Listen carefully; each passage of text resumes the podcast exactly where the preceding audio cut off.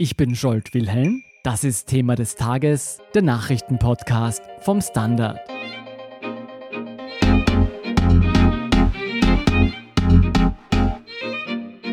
In ganz Europa breitet sich das Coronavirus weiterhin rapide aus. Eine zentrale Rolle für den unkontrollierten Ausbruch sollen unter anderem die beliebten Wintersportorte Ischgl und St. Anton in Tirol gespielt haben. Über gefährliche Versäumnisse und deren schwerwiegende Folgen berichtet Laurin Lorenz vom Standard. Laurin, für alle, die keinen Einblick in den Wintersporttourismus haben, wie muss man sich Ischgl und St. Anton vorstellen? Also diese beiden Dörfer sind natürlich sowas wie internationale Leuchttürme von Österreich im Wintersport. Das sind auch die größten Skigebiete die es hierzulande gibt und haben auch dementsprechend einen guten Ruf. Das heißt, allein in Ischgl kommen jedes Jahr mehr als eine Million Gäste und man muss sich vorstellen, das ist ein kleiner Ort in einem engen Tiroler Tal. Und die Hälfte dieser Gäste sind aus Deutschland. In St. Anton ist das Publikum noch einmal viel internationaler. Das heißt, es kommen wirklich Menschen aus der ganzen Welt in diese Orte und leben auf engstem Raum für zumindest kurze Zeit zusammen. Und die gehen alle Skifahren und feiern Après-Ski. Genau, man kann sich das wie eine Riesenmaschinerie tatsächlich vorstellen. Also das sind in den kleinen Dörfern, die im Sommer leer sind, sie sind im Winter voll. Untertags geht man Skifahren, am Abend geht man ins Hotel, isst gut, geht Wellnessen und genießt einfach seinen Urlaub. Also so wie du das beschreibst, picken da sehr viele Menschen aufeinander, zumindest im Winter.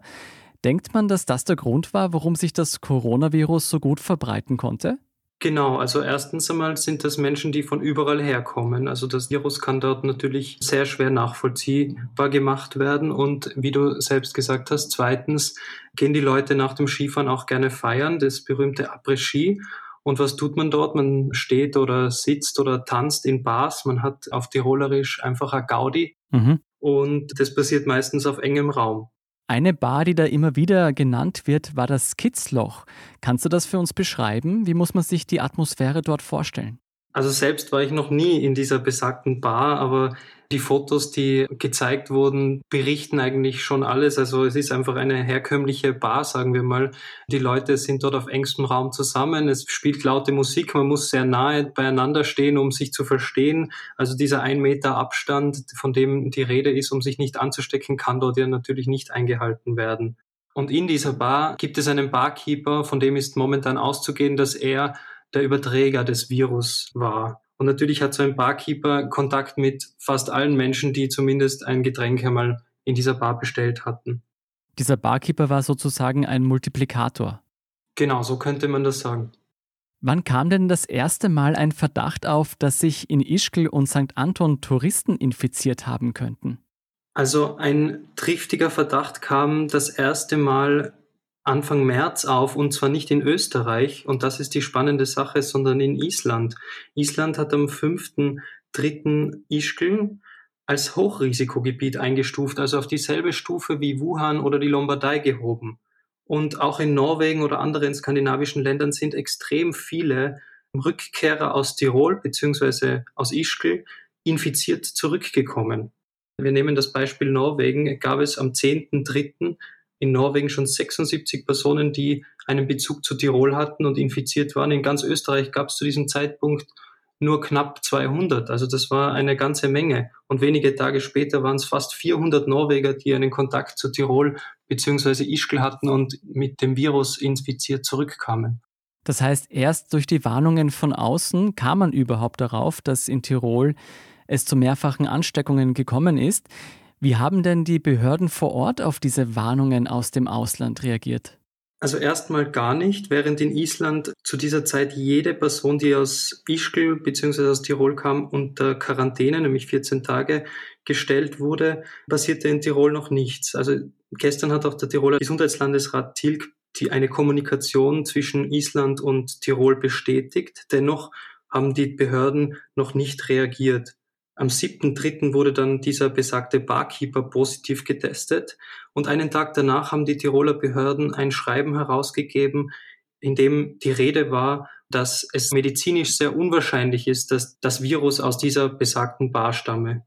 Am 10.3., am Dienstag vergangener Woche, wurde diese Bar dann gesperrt also fünf Tage nachdem Island schon das Gebiet als Hochrisikogebiet eingestuft hatte. Und erst dann in der vergangenen Woche am Mittwoch beziehungsweise am Samstag standen dann die Skilifte still. Das heißt, sehr lange ist gar nichts geschehen.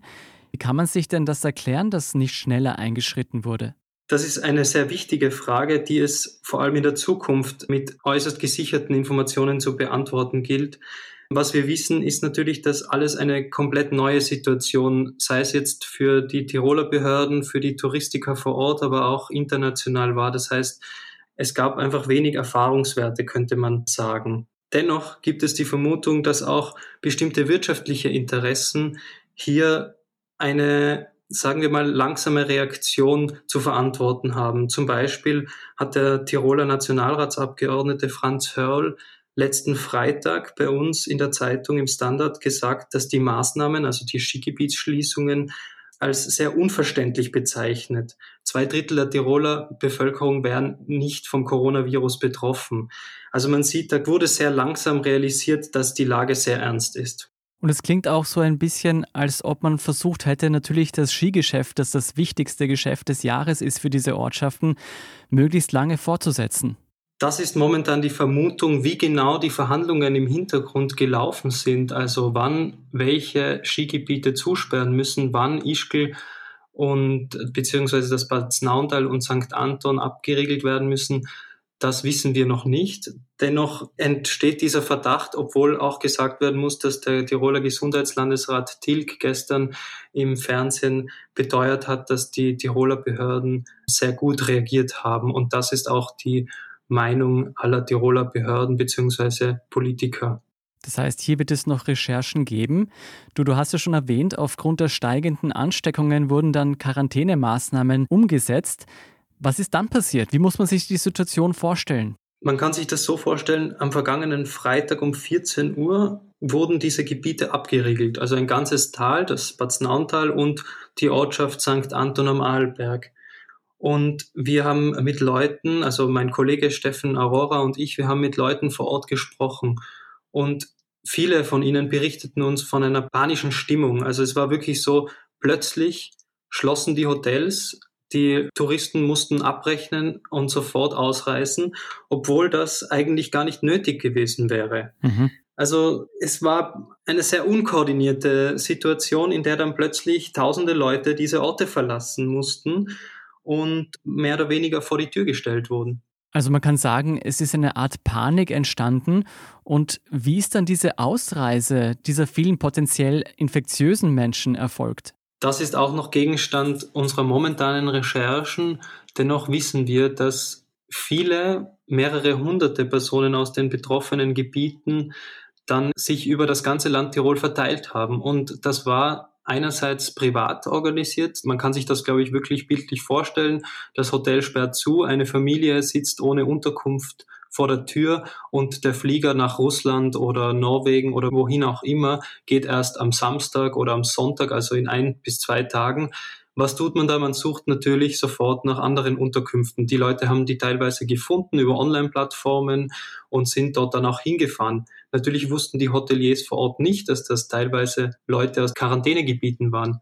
Und abgesehen von dieser privaten Verteilung über das ganze Land gab es mittlerweile, und das hat mein Kollege Steffen Aurora heute herausgefunden, auch ein koordiniertes Vorgehen der Behörden. Also es ist die Rede von einem Bus voller Touristen aus Großbritannien, der mit der Polizei eskortiert in ein anderes Hotel nach Imst gebracht wurde. Und dort stand man dann von diesem Hotel und dem Hotel wurde gesagt, ja, schauen Sie, die haben keine Unterkunft. Was tat das Hotel? Natürlich gab man den Menschen eine Bleibe. Und hat man diese Menschen im Bus und auch die anderen hunderten Menschen, die da ausquartiert wurden, alle getestet? Soweit wir wissen, nicht.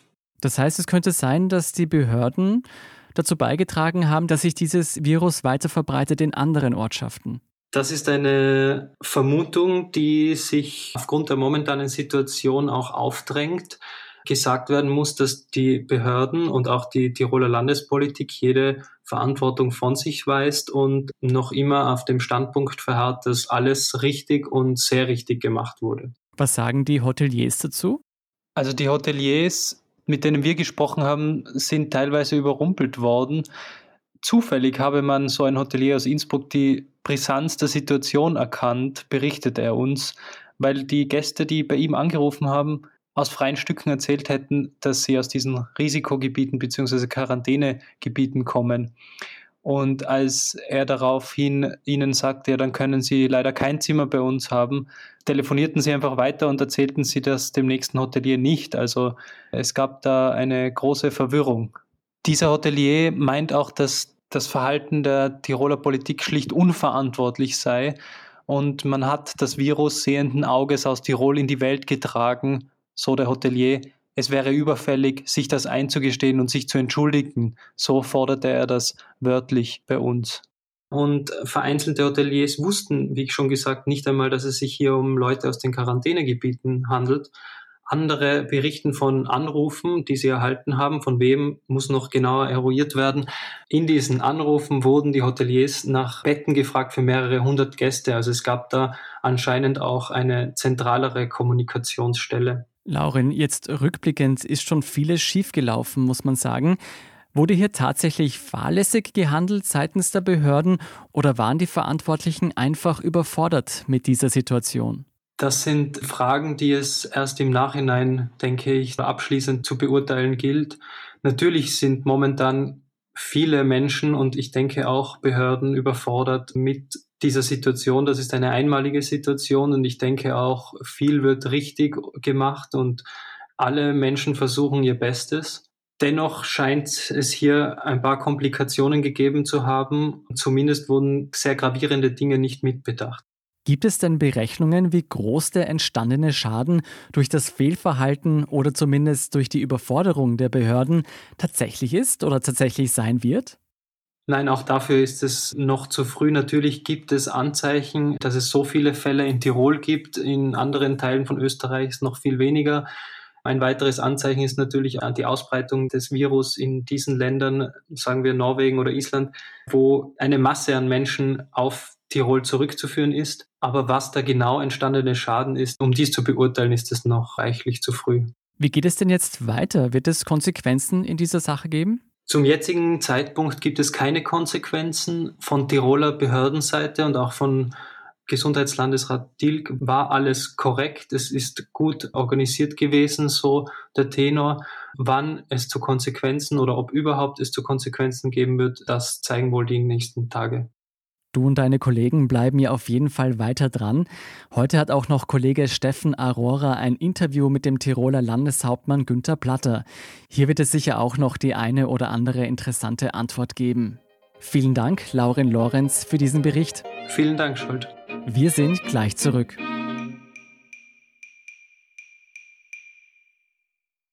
Guten Tag, mein Name ist Oskar Bronner. Was man täglich macht, macht man irgendwann automatisch. Es wird zu einer Haltung.